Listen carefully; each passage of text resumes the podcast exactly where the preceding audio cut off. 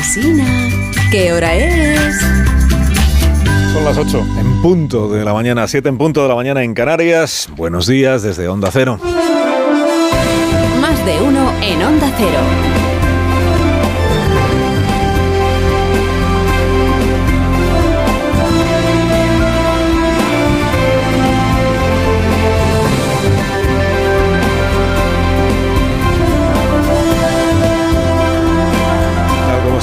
Bienvenidos a una nueva mañana de radio. Es la mañana del 5 de enero de 2023. Están a punto, a punto, a punto, a punto de llegar a España los jefes de Estado de los reinos de Oriente, que son tres. ¿O quién no lo sabe a estas alturas? ¿Quién no lo sabe a estas alturas de nuestras vidas? Aunque tengamos vidas de tres años, por ejemplo. Aunque tengamos cuatro años, ¿no? ¿Cómo no vamos a saber que son tres? Aunque tengamos 67 años, ¿no? En algún momento de esa mañana, en algún momento, no se sabe exactamente cuándo, pero en algún momento van a cruzar la frontera española los, reyes, reyes, o sea, no los heraldos, los adelantados, los pajes, no, no, los de verdad. Y van a cruzar la frontera mágicamente. O sea, sin necesidad de que el ministro grande Marlasca les selle el pasaporte ni nada de todo eso. Y van a ser recibidos por las autoridades nacionales, autonómicas, por el alcalde, por el presidente del Tribunal Constitucional que ha estado eh, eh, ampliando todo lo posible su mandato precisamente para poder saludar hoy a, a los Reyes Magos, conocerles, y van a ser recibidos por la Asociación Nacional de Jugueteros de España y por la Federación Nacional de Catadores de Roscones de nuestro país, como viene ocurriendo cada año. Luego se tomarán un tentempié y ya estarán listos para sumarse eh, por la tarde a las comitivas majestuosas que van a recorrer todas y cada una de las ciudades, de los pueblos y de las aldeas de las Españas, la España llena y la España vacía, porque cabalgatas hay en todas partes. Y porque a los reyes les da un poco igual que haya muchos o que haya pocos habitantes, lo importante es que haya alguien. No, lo importante para los reyes es que los habitantes, sean muchos o sean pocos, sean habitantes dormilones, que eso de las 10 de la noche como muy tarde, 11, 11 y cuarto, tope, hora tope, estén metidos, metidos en la cama, embutidos más que metidos en sus camas y no se les ocurra moverse de ahí ya eh, durante toda la noche. Esto es lo único que piden los Reyes Magos en este día, que para ellos es muy importante y para nosotros todavía más. Mire, eh, al Papa Ratzinger le debemos el mejor perfil que se ha publicado en época reciente sobre estas tres personalidades que hoy nos visitan. Claro, como son tres personalidades muy ilustres, hay muchísimos perfiles que se publican también hoy en los medios de comunicación. Pero es a Benedicto XVI a, quienes, a quien debemos, en el libro que publicó sobre la infancia de Jesús, a quien debemos el perfil más completo y seguramente más interesante sobre cómo son estos tres misteriosos reyes que hoy nos visitan. Y dejó escrito Ratzinger que los tres son hombres de una gran inquietud interior, que son sabios en el sentido de que siempre están abiertos a ampliar su conocimiento, que son capaces de ponerse en camino para buscar una respuesta a ese afán de saber que tienen, que son filósofos en el sentido más originario del término, y precursores, porque explica en ese libro Ratzinger, el Papa Benedicto, que encarnan estos tres reyes en la tradición, encarnan a todos los hombres, y hoy diríamos también a todas las mujeres, que sienten una llamada en sus vidas y encuentran la manera de atender esa llamada. Que son tres, como los continentes que se conocían en tiempos de Jesús, África, Asia y Europa, y que son tres como las tres edades del hombre, la juventud, la madurez y la vejez. Cuando Ratzinger publicó este libro sobre la infancia de Jesús, tuvo una enorme repercusión en España solamente un párrafo, que es el párrafo en el que el Papa rescataba al profeta Isaías, que fue el verdadero autor, sin él saberlo, Isaías, de la tradición navideña, porque fue el profeta Isaías quien dejó prometido ocho siglos antes de Cristo que acudirían los reyes al resplandor del nacimiento del Redentor en sus naves procedentes de Tarsis, con camellos y dromedarios de Madián y de Efá, y que traerían oro e incienso consigo. Y Tarsis, como explica Benedicto XVI en ese libro, aludía al reino de Tartesos, que era lo más occidental que cabía evocar entonces. Y Tartesos, y por eso esto tuvo tanto eco aquí en España, Tartesos se extendió en su momento entre Huelva, Badajoz, Sevilla y Cádiz, de donde extrajo la prensa española el titular, Dios la perdone, de que los Reyes Magos eran andaluces.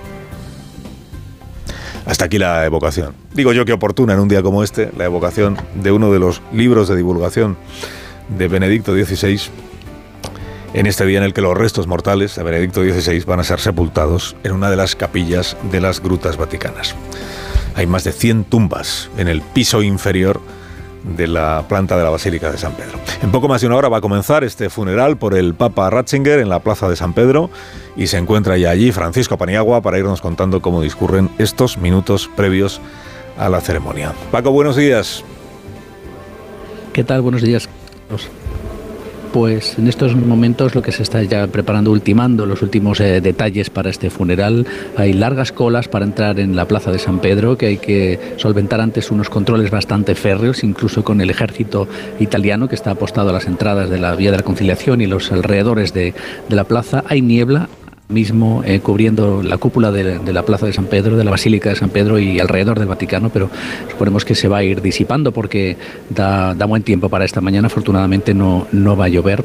Ha aclarado el Vaticano un punto que es eh, curioso y es que se había dicho que era la primera vez en la historia que un papa iba a celebrar el funeral de su antecesor pues bueno, aclara el Vaticano que hay un precedente, pero nos tenemos que remontar a 1802, porque fue el funeral de Pío VI, que lo celebró su sucesor Pío VII. Lo que pasa es que, eh, bueno, la anécdota es que es un poco curioso porque el Papa fallecido había sido secuestrado por Napoleón mientras el conclave se celebraba en Venecia. Hubo que esperar a traer al Papa fallecido unos cuantos años para poderlo celebrar aquí en Roma el, funeral. De manera que hay un precedente histórico, aunque fue un poco, pues podemos decir, eh, un poco rocambolesco. La música que vamos a escuchar en el funeral, el, órgano está interpretado por un organista español de Sabadell, se llama Josep Solé, y va a interpretar, entre otras piezas, una canción que se llama Canción Espiritual de Bach, Ven, Dulce Muerte comenzará el funeral a nueve y media. Escucharemos aquí el comienzo, eh, los primeros minutos de esta ceremonia a la que asisten, además de, eh, hemos contado pues que están invitados, claro, todos los obispos y todos los cardenales de la Iglesia Católica, asisten eh, muchos obispos españoles y asisten también autoridades del llamado poder terrenal, digamos, o del poder temporal. Entre esas autoridades del poder político, podemos decir también, pues están en representación de España, por parte de España, la reina Doña Sofía, el ministro Bolaños, que está en todo, o que sirve para todo, el ministro Bolaños, y la eh, exministra Isabel Cela, que ahora se desempeña como embajadora ante la Santa Sede y que va a haber, eh, creo que hemos contado, 4.000 sacerdotes de todas las nacionalidades que uno quepa, bueno, puede imaginar en la plaza de San Pedro. Y seguramente habrá muchísimas monjas, aunque ese dato pues no ha sido facilitado, al menos eh, que a mí me conste. Y como decía Francisco Paniagua, al margen de este precedente, que remontarse a 1802, claro, lo insólito, lo insólito o lo muy infrecuente de un funeral de un papa es que esté el papa presente, el papa vivo, quiero. Normalmente, bueno, ¿qué le voy a contar a usted que usted no sepa ya a estas alturas o que no entienda? Que lo raro es que el papa esté presente en el funeral del papa, pero es que como había dos, pues el papa ejerciente, que es el papa Francisco, se encargará de conducir el funeral por el papa difunto. En realidad, en la práctica, porque Ratzinger se apartó y se apartó, se retiró y se retiró, en la práctica nada va a cambiar en la jefatura de la Iglesia Católica porque desde hace nueve años esa jefatura la ejerce Jorge Bergoglio. Bueno, hemos contado también que se ha terminado la fiesta Rabe de o de la Peza en Granada. Se, acabó la fiesta Rabe eh, antes de que en el, en el Congreso de Estados Unidos elijan al presidente, al líder de, al líder de la oposición. Esta es la doble condición que tiene el presidente de la Cámara de Representantes, o presidenta, en este caso parece que será un señor, es la doble condición que tiene el presidente cuando la mayoría en el Congreso no se corresponde o no es del mismo partido que la presidencia de los Estados Unidos. Biden es del Partido Demócrata, la mayoría en el Congreso la tiene, en la Cámara de Representantes la tiene el Partido Republicano y por eso es relevante quién sea el presidente porque ejercerá en la práctica, digo, el liderazgo de la oposición. Bueno, esta votación interminable que tiene España en vilo la votación interminable que sigue perdiendo el aspirante del Partido Republicano, que es el, congres el aspirante oficial del Partido Republicano, porque luego está viendo otros nombres que se van proponiendo en cada votación, que es este congresista llamado McCarthy. Ya contamos ayer aquí que aunque las crónicas decían que eran los congresistas trumpistas los que le negaban el voto, en realidad Donald Trump estaba pidiéndoles también a los suyos que votaran a favor del tal McCarthy para que acabara ya esta historia. Ya lo estaba pidiendo desde ayer. Lo que ocurre es que estos 20 diputados, son 220 los que tiene el Partido Republicano, 220 congresistas, 222 creo que exactamente. Estos 20 se han constituido en minoría de bloqueo dentro de la mayoría. Y son tan trampistas que no hacen caso ni a Donald Trump.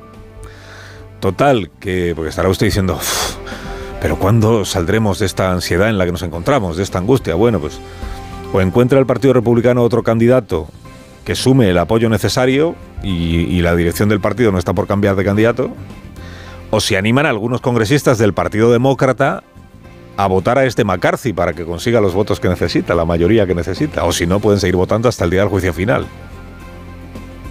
En España ya estaría Pedro Sánchez diseñando un cambio de las reglas, con el argumento de que hay que desbloquear la situación. Cambiemos la ley para que se elija de otra manera. Es que esto Sánchez ya lo propuso, acuérdese, cuando en el año 2019, en las primeras elecciones generales, no conseguía sacar adelante su investidura. Y entonces le parecía que lo urgente era cambiar la manera de investir al presidente del gobierno de España. Luego ya como consiguió que se desbloqueara, ya abandonó la urgencia de cambiar las normas. Ahora que ha intentado cambiar las normas por la vía rápida para elegir magistrados del Tribunal Constitucional, como ya se ha renovado el Tribunal Constitucional, igual ya también le, le abandona la urgencia por modificar las reglas para. En Estados Unidos le han preguntado, por cierto, al presidente Joe Biden por la incapacidad de los congresistas para ponerse de acuerdo y desbloquear la elección de presidente del Congreso y a él le ha respondido Joe Biden. No es mi problema. Dice Biden, cada institución que resuelva lo suyo. O sea que no todo pasa ni todo tiene que, depender del presidente, el presidente de los Estados Unidos. Y eso que es el presidente de la República de los Estados Unidos. Que el de aquí, el nuestro, es solo presidente de gobierno.